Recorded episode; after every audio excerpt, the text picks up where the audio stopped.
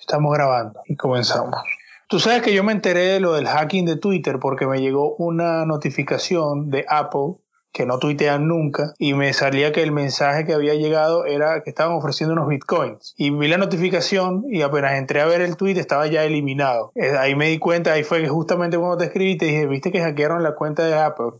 Pero para ese momento solamente algunas cuentas habían mandado el mensaje y yo pensaba que estaban solamente hackeando era individualmente las cuentas grandes, pues no todavía no sabía lo que estaba pasando. ¿Cómo te enteraste tú? Ah, yo me enteré por, por Elon Musk, no fue que me dijo, sino que vio el Twitter.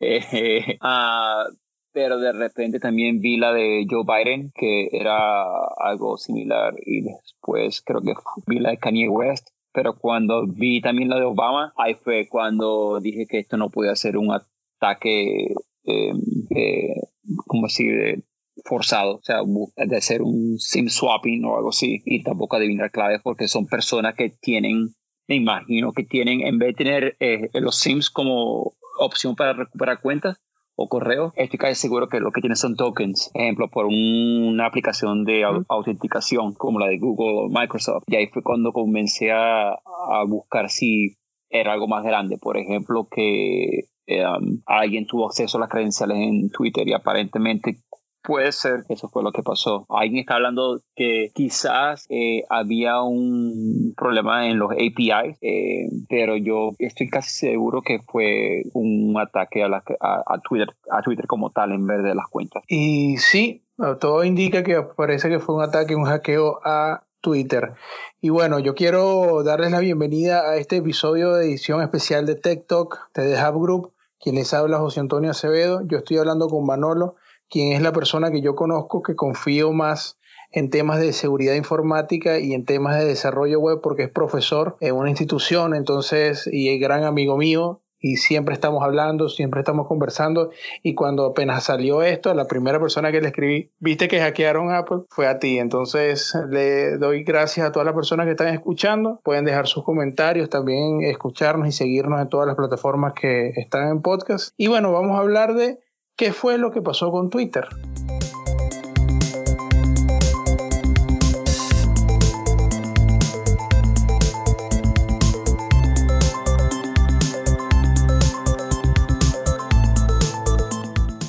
¿Qué fue lo que pasó en la plataforma, en la, en la red social que estuvo tres horas sin las cuentas verificadas o un buen, la mayoría de las cuentas verificadas, yo diría que todas, porque justamente yo conozco un par de personas ya directamente que tienen cuentas verificadas y les pregunté directamente si podían tuitear y me dijeron que no, que lo único que podían hacer en ese momento era hacer retweets desde sus cuentas. Entonces eso como que daba la impresión de que imagínate, si estaban todas estas cuentas, tengo la lista completa, mira, de personas, ya te digo la lista, la tengo anotada acá, entre ellas Joe Biden, Bill Gates, um, uh, Benjamin Netanyahu, el, que es el primer ministro de Israel, este, compañías de Bitcoin, Coinbase, Bit, la propia Bitcoin. Barack Obama, eh, Kanye West. Tú sabes que es súper preocupante. Es que yo vivo en Estados Unidos y tenemos un presidente que usualmente hace sus políticas a través de Twitter y después la gente en la casa la que tiene que correr a ver cómo hacia realidad lo que él dice, pero imagino un escenario donde le hackean la cuenta y declara un ataque nuclear a otro país simplemente para, uh, ¿sabes?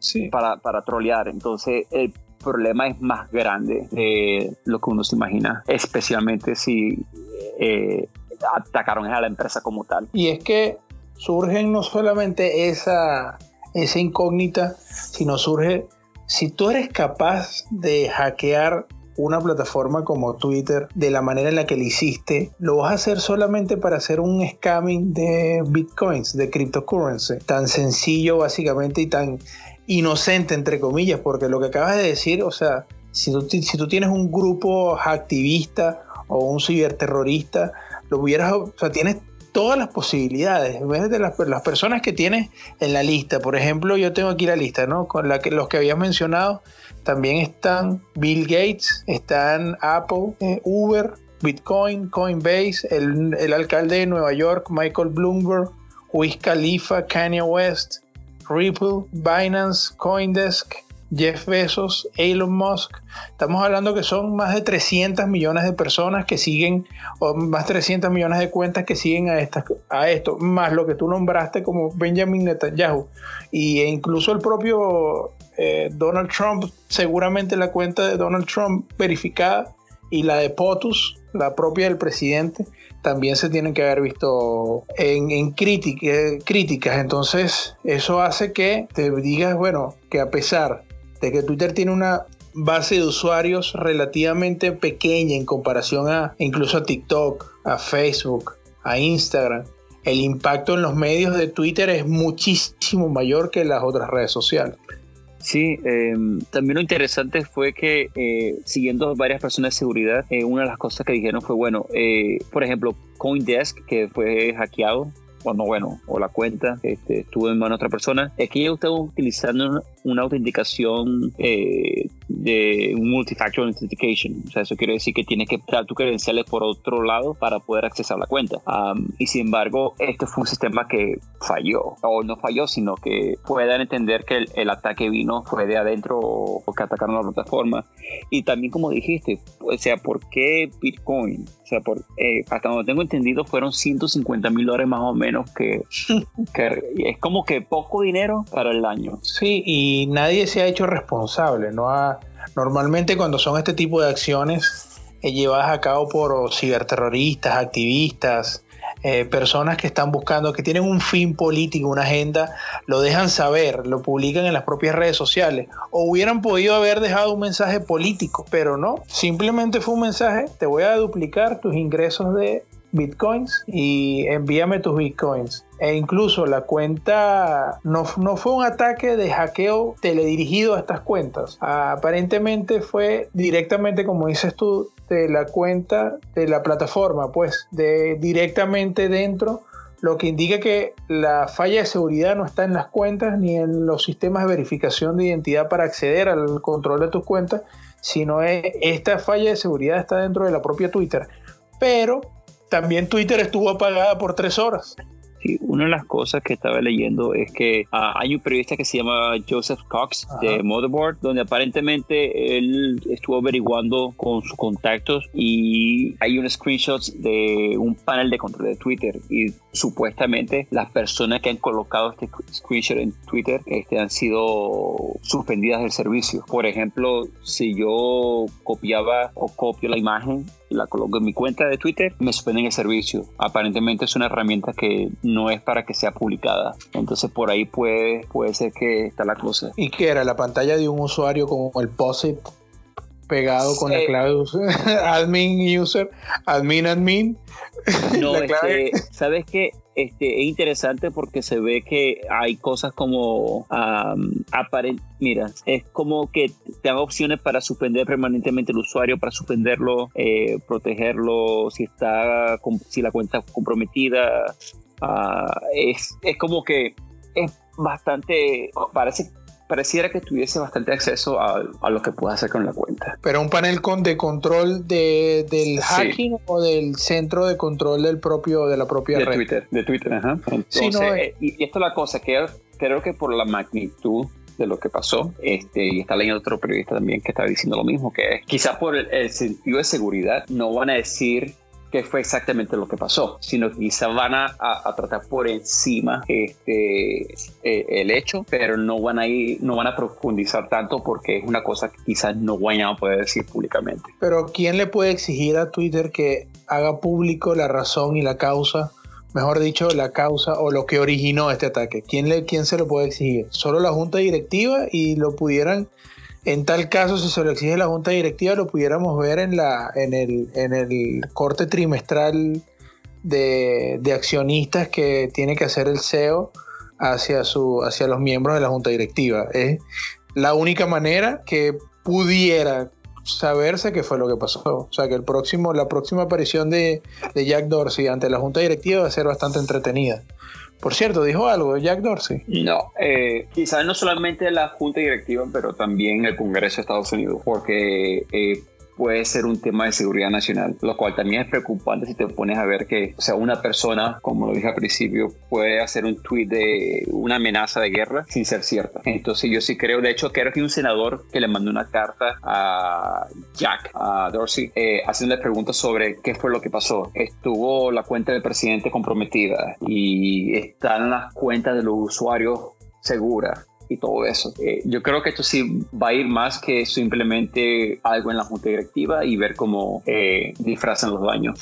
No, de hecho... Otra vez, eh, es, perdona, pero es súper interesante es súper, no sé si la palabra es riesgoso, pero creo que me da miedo pensar en que esto es una cosa que podría pasar dentro de unos meses, sabiendo cuáles son la deficiencia del sistema, porque para ser honesto, otra vez voy a volver a lo mismo, para el daño que se hizo para 150 mil dólares, no sé, no sé. Piensa por un momento que lo estaba diciendo, eh, lo estaba diciendo uno de los analistas de seguridad que estaba leyendo yo en las conversaciones. Y, y era que si bien lo del Bitcoin, de repente lo del Bitcoin puede haber sido hecho, y no es conspirativo, es como un análisis, que dicen que el mensaje de Bitcoin puede haber sido como para distraer la atención mientras, eh, porque tenían acceso a los mensajes directos de todas las cuentas que, comprometieron. Entonces, puede ser que todos esos mensajes directos y todos los logs de, de, escritura y de interacción entre las cuentas pues, hayan sido copiados y estén en un archivo en una computadora, quién sabe dónde. Sí, eso es una buena, buena interpretación. Pero ah, no, es. Yo sigo pensando que, eh, que, por ejemplo, tiene que ver un límite, no sé un límite, ¿verdad? Pero, ejemplo, sobre lo que esas personas con la marca verificada pueden colocar, especialmente una persona que está en el poder, ¿no? Sí. Porque de verdad que es como que medio riesgoso y da, a mí me da miedo pensar que se comienza una guerra simplemente porque le hackearon la cuenta a alguien. Sí, me recuerda mucho a la película War Games de los años 80.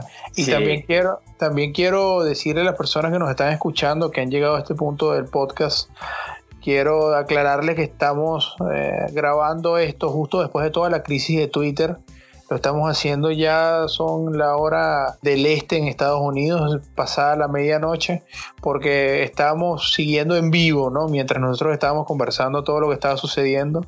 Y no solamente eso, sino que teníamos un buen rato antes de empezar a grabar el podcast, conversando de lo, cuáles eran las teorías y qué era lo que había sucedido. Y una de las cosas que pasó mientras nosotros hablábamos, y en ese momento estábamos distraídos, fue justamente un tuit de Jack, de Jack Dorsey, el CEO de, de Twitter, en donde decía que bueno, fue un día bastante rudo para Twitter y todos se sienten realmente terribles por lo que sucedió, que están haciendo diagnósticos y compartirán todo lo que saben cuando tengan eh, una comprensión más completa de lo que realmente sucedió.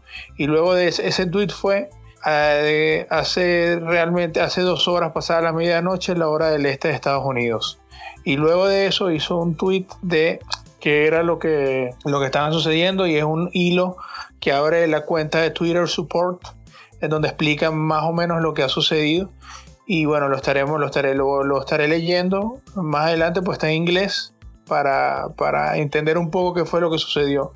Pero son tweets que son, tienen menos de media hora. Entonces es realmente reciente. Una cosa que, que, sí me gusta, sí me gustaría hablar es sobre eh, que uno no sabe la situación como tal. Eh, hay muchas, muchas eh, eh, hipótesis, muchas preguntas, ejemplo, en qué falló la seguridad de Twitter y como uno no trabaja ahí, es muy fácil decir, bueno, pudiste haber tumbado el servicio, ¿verdad? Mientras arreglabas el sistema, porque de hecho, inclusive 45 minutos después que todo el mundo sabía que esas cuentas estaban tirando informaciones falsas, la cuenta de Elon Musk todavía 45 minutos después seguía mandando tweets, lo cual ya fue como que una burla, pero también eh, uno no sabe la situación en lo que esos ingenieros estaban ahí, uno no sabe eh, si de verdad hay un switch que te dice off y cortan el servicio, porque no solamente es tumbar el servicio, sino otra vez eh, recomponerlo, o sea, sacarlo otra vez en vivo. Ah, lo bueno que se hicieron fue que bloquearon todas las cuentas verificadas, como tú habías dicho, y de verdad que mi Twitter feed se sentía medio ah, extraño. Solo me leías a mí. Porque usualmente sigo cuentas verificadas, casi todas son verificadas, y esas cuentas verificadas no tuvieron otra opción sino que hacer retweet de cuentas no verificadas. O u otros periodistas que abrieron cuentas um, extras en el momento para seguir eh, dando información. De hecho, si supieras que estábamos hablando de una de las cosas que estábamos hablando antes de entrar a grabar y una de las algo de que estábamos eh, haciendo énfasis en cuanto a la seguridad y era la ingeniería social, ¿no? De cómo, cómo esta puede ser una de las herramientas más efectivas del hacking para acceder a sistemas y hacer pentesting.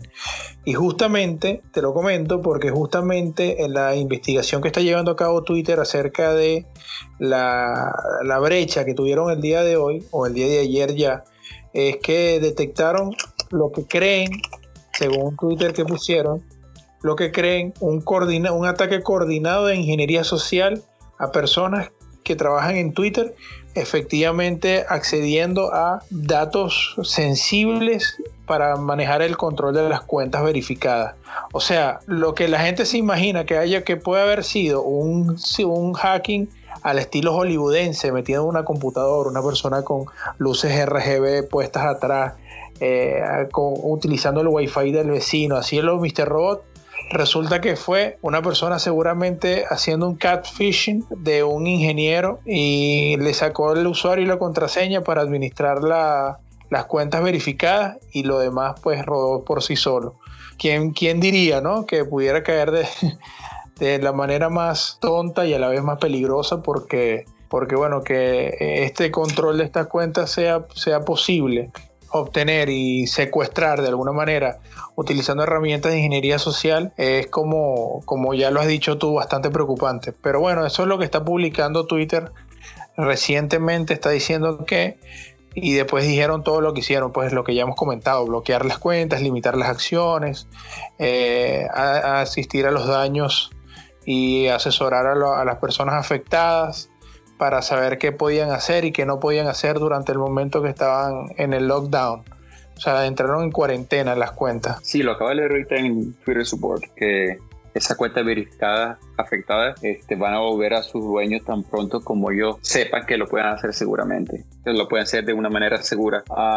y esto es súper interesante porque es cuando ellos sepan que lo pueden hacer de una manera segura. pero me, pero me parece, me parece increíble porque esto sí, va, sí, sí es algo que va a llevar un poco más de investigaciones, pero que haya sido producto de ingeniería social, ¿no? Qué, qué, qué, inexplicable, ¿no? Para una compañía con 300 millones de personas, 300 millones de usuarios diarios, con el impacto que tiene en la, en la opinión pública global. Bueno, pero usualmente es, usualmente es el eslabón más débil del sistema, porque tú puedes tener bastante eh, sistemas de seguridad que caen uno tras otro, como un fail-safe, como para, proteger uno de otro, pues como un fusible. Ah, pero si la parte humana no funciona, todos esos fail-safes no van a hacer nada. Entonces, es eh, de verdad que es súper, súper, súper interesante. Sí me gustaría saber qué tanto pueden revelar eh, después de esto. Sí, de hecho, justamente parte de lo que se conversaba, y esto lo yo le quiero recomendar a las personas que nos están escuchando, especialmente si manejan y, dominan el inglés, por lo menos la comprensión de una conversación, no hablarlo, sino entenderlo, escucharlo.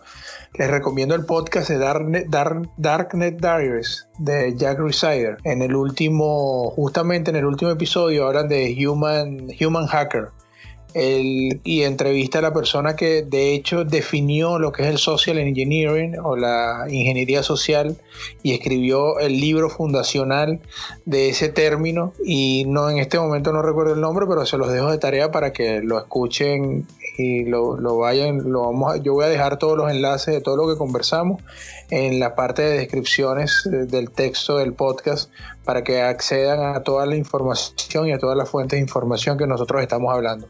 Pero sí, sería bastante interesante saber el proceso de ingeniería que se utilizó y exactamente cuál fue la herramienta que se estaba buscando, porque esto indica, esto indica algo bastante más allá sin ser conspirativo, porque tú sabes que a mí no me gusta ser conspirativo, pero una persona que haya llevado ese nivel de ingeniería social, que sepa quién que haya hecho una investigación para saber a quién se la tiene que aplicar para saber cuál es la herramienta que está buscando. No es una persona que solamente va a publicar un scamming de Bitcoin. Te lo digo que es mi hipótesis. O sea, yo no creo que una persona que haya hecho ese nivel de trabajo, de investigación y de ingeniería social vaya a desperdiciar toda la fuerza para justamente publicar un scamming. mil dólares por 150 mil dólares, con todo el poder que, que, adquirió por esas horas. Ese debería ser el título del episodio de podcast. El gran hackeo por 150 mil dólares, sin interrogación. una cosa que también se me viene a la mente es pensando que Disney quería comprar Twitter hace tiempo. Eso no lo imaginaría, sí, no me imaginaría ahorita cómo estuviese la compañía con todo el coronavirus, todo el golpe que está sufriendo o la mala, ah, se me va la palabra de la boca, eh, la reputación porque están abriendo parques en un estado donde los números de casos del coronavirus siguen subiendo y ellos dicen, bueno, no, o sea, vamos a abrir, pues. Y después le llegue también esto encima. Menos mal que no se metieron en este problema, porque de verdad que... Eh, de hecho, de hecho, Disney, en el momento, lo conversamos cuando teníamos aquel podcast, OK Hey, no sé si te recuerdas que justamente yo, yo aposté que Twitter se vendía antes de finales del 2016, si no me recuerdo. Si no me recuerdo mal. Cosa que no hizo, pero sigo considerando que me sorprende que Twitter no, no haya sido adquirida por una gran corporación todavía. Pero, pero bueno, también hay que reconocer que Twitter en los últimos tres años pasó a ser rentable, cosa que en sus primeros 10 años, 11 años o 12 años de existencia no lo fue. Entonces, no obstante, añadiendo lo que dices tú, interesante sería ver mañana cómo va a abrir la bolsa. Creo que Twitter bajó 3% ah, en el mercado fue, eh, after hours. overnight. Bueno, hay que ver cómo va a despertar mañana porque esto no es un signo de... O sea, todo lo que implica, todo lo que hemos conversado, que es todo lo que implica la responsabilidad que tiene Twitter ante la opinión pública, eh, es algo que obviamente a los accionistas les afecta, sobre todo teniendo en cuenta de que puede ser un eslabón, puede tener un eslabón tan débil que pueda ser hackeado sin necesidad de la utilización de herramientas electrónicas. Pero tú crees que esta mala noticia igual no es algo como que, no voy a decir que le conviene, porque no es la palabra más correcta, pero no es algo como que ellos van a poder sortear en el sentido de que la elección en Estados Unidos es dentro de 100 días o 110 días por ahí y Twitter va a ser el arma de, muchas ah, de muchas cuentas políticas. Mira, sabes que Twitter va a estar súper activo. Entonces sí, es verdad, pueden tener un bajón momentáneo, ponte 10%, pero en lo que llegue la fecha, tú sabes que esos ataques en Twitter van a estar fenomenales. Mira, de hecho... Alguien va a perder la cabeza, perdón, alguien va a perder la cabeza y va a comenzar a decir tonterías. Y no estoy refiriéndome a alguien en particular, sino personas, candidatos, que simplemente por buscar los likes, por buscar los retweets, eh, por incentivar la base, digan cualquier cosa que donde digas en serio. O sea, y yo creo que eso lo que va es atraer más usuarios que todavía no están en, en la compañía. Sí, pero es que ahora que lo mencionas, me, me pongo cómodo porque lo que voy a decir ahora, o sea, lo que pasó en Twitter esta noche, es solamente comparable al hackeo de Sony en 2014, ¿te acuerdas? De la magnitud de la magnitud que tiene.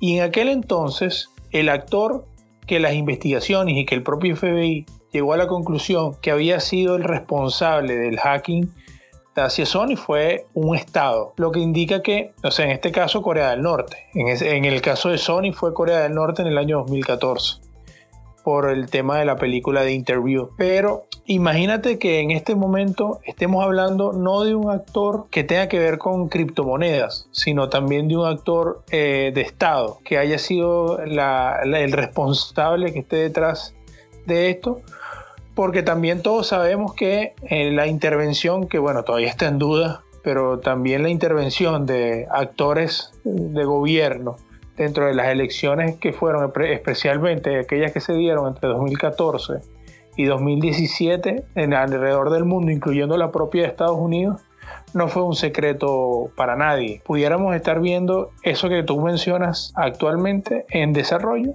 un Estado y haya puesto la pantalla de la criptomoneda de los 150 mil dólares para hacerse de mensajes privados, así como hicieron el hacking al DNC, al Comité Nacional Demócrata. De repente, de repente tú sabes la cantidad de mensajes privados, correos, acceso personas que también tienen que haber tenido la el mismo usuario y la contraseña para acceder a su servidor de correo que para su servidor de Twitter te podrás imaginar todo el acceso y toda la información que se puede haber recopilado en tres horas, en donde tenías acceso a, las cuentas de los líderes más importantes del mundo. Sí, um, Uf, me quedé sin aire. Wow. No, pero eh, sí, tiene sentido porque otra vez esto no fue normal. Eh, es algo que de verdad daña a la compañía, la imagen de la compañía. Eh, pone en duda un servicio como los mensajes directos, porque eso quiere decir que, por ejemplo, si tú eres un periodista y tú quieres proteger una fuente, ya los mensajes directos no son tan privados, este, sin importar si colocas tu número de teléfono o tu cuenta de correo para verificar que eres tú quien está entrando, como eh, ese factor de autentificación, pero no es tan descabellada la idea. El, wow. Eh, sí, las cosas. Eh, sí, las, exactamente, las consecuencias son tan grandes, solo otra vez, y ese, mi mi, problema, o sigo con el, con mi tema, del que el problema no es la cantidad de bitcoins, sino el problema es cómo eh, si alguien tiene acceso a una cuenta puede crear un daño sumamente masivo. Y lo más impresionante es que no tenían acceso a una cuenta, tenían acceso a tantas cuentas y por solamente 150 mil dólares por solamente publicar un mensaje de Bitcoin. No, yo creo que yo creo que hay algo más, sin ser conspirativo, ¿no? Yo creo que esto va más allá de, un mensajito de scamming tipo el príncipe de Nigeria. Porque el nivel de poder que, se tuvo, que tuvo esa persona o ese grupo por, por tres horas, es que el nivel, yo, a mí me impresiona, no es lo que sucedió, no es la acción, sino todo lo que llevó a la acción. O sea, la gente tiene que entender, cuando se hace ingeniería social, tiene que haber un periodo de investigación o un proceso de investigación sumamente, sumamente eh, profundo, sumamente detallado, que sepa cuál es, que tenga bien definido cuál es el objetivo, cuál es la persona a la que tienes que implementarle esta ingeniería social, porque las técnicas de ingeniería social son independientes para cada persona y tienes que buscar cuál es la persona o cuál es el grupo de personas que no tiene que haber sido un grupo de trabajo mayor de tres que, que tienen responsabilidad o que tienen acceso a, este, a esta herramienta que otorga esos privilegios para el control de determinadas cuentas. O sea, tú tienes que haber hecho, uno, tienes que haber tenido una precisión quirúrgica para definir las acciones que, van a que vas a desarrollar con las técnicas de ingeniería social que vas a utilizar para que sean efectivas. Y ahí tienes otra, otra opción, tienes la opción que no hemos mencionado. Y la opción que no hemos mencionado es que tú tengas un actor interno que haya facilitado de alguna manera el problema, el acceso al, panel de control. Porque es verdad, mucha gente se ha enfocado en ingeniería social, se ha enfocado en esto, pero también puede ser una persona que trabaja en la compañía que pudiese de alguna manera haber facilitado el acceso. Bueno, eso lo, eso lo agrada muchísimo más. Yo por lo menos le daría el beneficio de la duda, que no sé si dar el beneficio de la duda es también muy positivo, ¿no? Pero sin duda alguna, eh, mientras nos estamos enfocando en que las cuentas verificadas, ¿no? mientras el mundo se, se, se, concentra en que las cuentas verificadas no pudieron tuitear por tres horas y que fue un scamming de bitcoins, todo lo que está alrededor de eso está pasando por alto. Y de hecho, eh, solamente, básicamente, el, uno de los que he visto que más ha hablado de eso es King.com, que no sé si te recuerdas de él, ¿te acuerdas de King.com? Mm, el de Mega, Mega Upload. Eh, fue el que, como que el, que mencionó el tema de los mensajes directos que ya lo habían mencionado varios periodistas, incluyendo el del New York Times, el de, el de Motherboard, que, la persona con estos privilegios de acción tenía acceso a los mensajes directos. Entonces, la cantidad de información que sustrajiste en ese periodo vale no valen 150 mil dólares, valen por lo menos 150 millones de dólares. Bueno, recuerda que una de las cosas también es que eh, cuando estamos hablando de la parte, el beneficio y la duda, ¿no? Sobre una persona que trabaja en Twitter y todo eso. En creo que fue, sí, a comienzos de este año, fue que hubo un empleado de Twitter que se metió en el, el príncipe de Arabia Saudita. ¿Y qué le pasó? Eh, no, bueno, el tipo agarró y salió del país. Aparentemente él agarró y sí, de hecho, este, tuvo una investigación del FBI y todo eso. Ah, creo que eran con disidentes políticos, periodistas, este, creo que dentro de Arabia Saudita o, fuera, pues también, pero de nacionalidad de allá. Ah, y esta persona dentro de la compañía accedió a toda esa información, pues. Sí, pero también fue un trabajo interno. Bueno, también tenemos que entender que esto es una noticia en desarrollo, esto es un hecho que todavía está desarrollándose porque la investigación de Twitter sigue a cabo, lo que los tweets que leímos fueron apenas hace menos de una hora del momento de grabación de este podcast, así que seguramente vamos a tener una segunda parte por ahora ya lo vamos a dejar hasta acá para, para, poder dar, para poder seguir leyendo e investigando un poco más de qué es lo que ha sucedido, porque las ideas que hemos hablado no las hayamos, las ideas que hemos hablado, especialmente la que puede haber sido un actor gubernamental, el que, el que esté detrás de esta acción para sustraer información que haya utilizado la tapadera de una, estafa de Bitcoin era algo que ciertamente no se veía tan, tan claro, o mejor dicho, no sé, no lo veíamos en el momento que estábamos hablando previamente de la grabación de este podcast. Pero ahora, después que conversamos y estamos como que hilando un poco más fino, estamos viendo detalles que no veíamos anteriormente y que realmente lo que hacen es que la situación sea más preocupante. Yo, por ejemplo, yo creo que la mejor recomendación que puedo dar es cambiar las claves, no usar palabras de diccionario. Por ejemplo, este bote 1, 2, 3, 4, simplemente porque hace un loop de las palabras y todo eso, uh, sino que utiliza un password manager. Ya hay muchos password managers que son bastante seguros y son eh, passwords que tienen eh, caracteres aleatorios. De hecho, yo no sé ninguna de mis claves. Yo solamente conozco dos claves que son las que necesito, pero de resto yo no tengo acceso, yo no sé la clave de mi cuenta de correo, no sé la clave de la cuenta de Twitter o de cualquier otra cuenta que tengo. Y activar la autenticación de dos pasos. Mm. La más fácil, que no, sea la, que no es la más segura, pero por lo menos es otro paso más, es utilizar el teléfono como ese segundo factor de autenticación. El problema con este paso es que una persona con ingeniería social, otra vez, puede llamar a tu compañía telefónica y hacer una historia y tu cuenta se la pueden pasar a ellos. Eso quiere decir que ahora, este, cuando te mandan un texto con la verificación y ya no te llega a ti, sino le llega a la otra persona. Claro. Es como, eh, como lo que le pasó a Jennifer Lawrence y a las actrices que le violaron la seguridad de sus, de sus iPhone, que o el conocido de FAPE. Sí, el, el otro es, es utilizar una aplicación de autenticación como Authy, Google, Google Authenticator, creo que Microsoft también tiene uno donde te dan una clave para entrar que es súper única.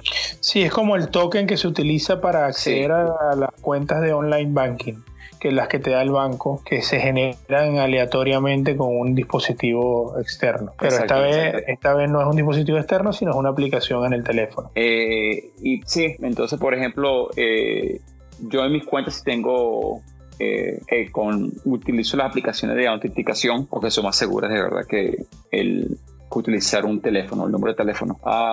y de hecho, la nueva cuenta, el nuevo servicio de correo hey.com, cuando tú pagas por el servicio, ellos te hacen, no es opcional, tú tienes que hacer el, el Two-Factor Authentication y no es con mensaje de texto, es con una aplicación de autenticación. Interesante. Eh, eso, o sea, no tienes opción de no hacerlo. Sí. sencillo como eso. Eso quiere decir que si tú quieres abrir tu correo en otra computadora, más te vale que tengas esa aplicación contigo para acceder a tu cuenta. O ellos te dan, cuando este, hace todo el proceso, ellos te dan 10 claves y ellos te dicen guárdalas en un lugar seguro, porque si tú no tienes tu clave o, por alguna razón pierdes la aplicación, esto es lo que tú necesitas para entrar. Si no tienes ninguna de estas 10 claves, pierdes la cuenta.